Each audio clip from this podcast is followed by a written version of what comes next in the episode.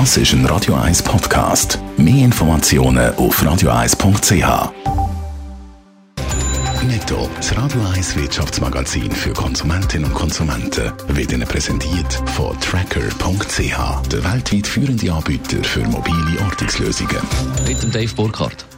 Social Media Plattform Instagram testet den Verzicht auf die Like-Anzeige jetzt weltweit. Ein erster Test in sechs Ländern hat übrigens positives Feedback gegeben, teilt Instagram mit. Aber weil es sich beim Verbergen von der Like-Anzeige um eine grundlegende Änderung handelt, soll die Möglichkeit für Rückmeldungen jetzt noch ausgeweitet werden. Für Influencer und andere Leute, wo Instagram aus geschäftlichen Gründen wichtig ist, sucht Instagram jetzt noch nach einer Lösung. Die australische Fluggesellschaft Qantas bringt zuerst mal Passagiere mit einem Non-Stop-Flug von London auf Sydney. Der knapp 18.000 Kilometer lange Flug hat 19 Stunden und 19 Minuten gedauert. An Bord von der Boeing sind 46 Passagiere und 6 Crewmitglieder gewesen. Ab 2022 will Qantas die Non-Stop-Verbindung London-Sydney dann regelmäßig anbieten.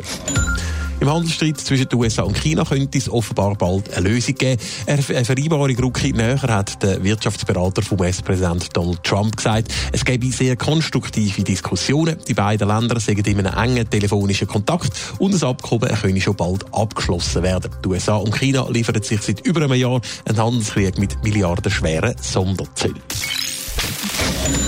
Die ganzen Diskussionen um Klimaschutz und Erderwärmung sind Notenbanken, Versicherungen oder Pensionskassen teilweise in die Kritik geraten, weil sie ihr Geld zum Beispiel bei Erdöl- oder Gasunternehmen anlegen.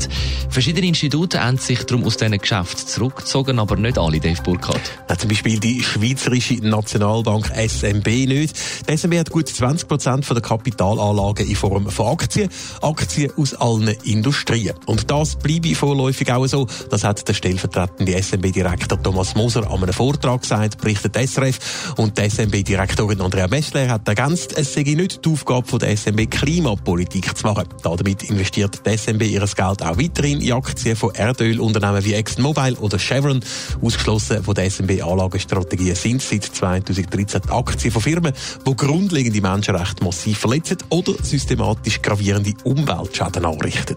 Die SMB investiert also weitere fossile Energieträger. Ganz frei ihrer Anlagepolitik ist die SMB aber ohne nicht. Ja, laut der Andrea Meschler darf die SMB mit der Anlagepolitik den Preis an den Markt nicht beeinflussen. Das könnte aber passieren, wenn die SMB stärker auf umweltverträgliche Anlagen würde setzen und die aus geldpolitischen Gründen dann einmal schnell müsste verkaufen.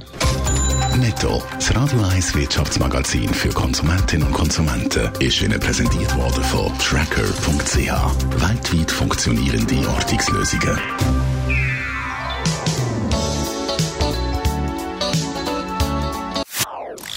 Das ist ein Radio 1 Podcast. Mehr Informationen auf radio1.ch.